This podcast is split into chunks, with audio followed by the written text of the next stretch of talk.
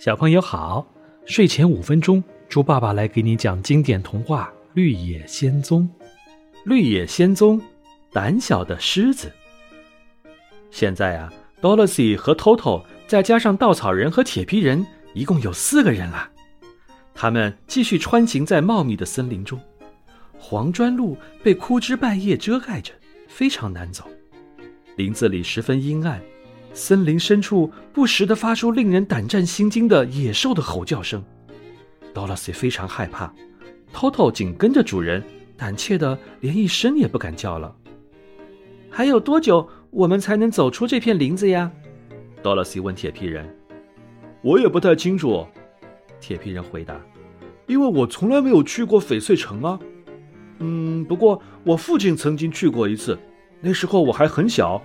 他说那是一段很长很长的路，路上还会遇到很多危险，但是只要我有油罐，就什么也不怕了。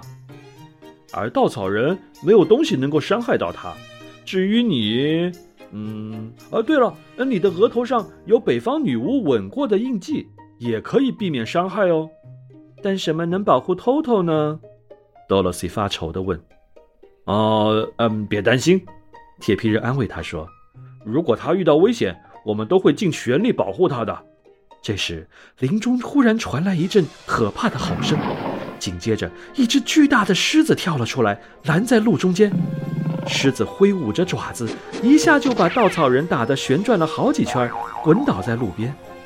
狮子又用尖锐的爪子狠狠抓了铁皮人一下，铁皮人也被扑倒在路边。但狮子看到铁皮人没被抓出什么伤痕，反而吃了一惊。Dorothy 吓得浑身颤抖，小狗 Toto 却勇敢地冲了上去，冲着狮子大声叫起来。狮子张开血盆大口去咬 Toto，看到狮子要咬 Toto，Dorothy 非常愤怒，不顾一切地冲上前去，对准狮子的鼻子狠狠地揍了一拳。你怎么敢咬 Toto？Dorothy 大喊着。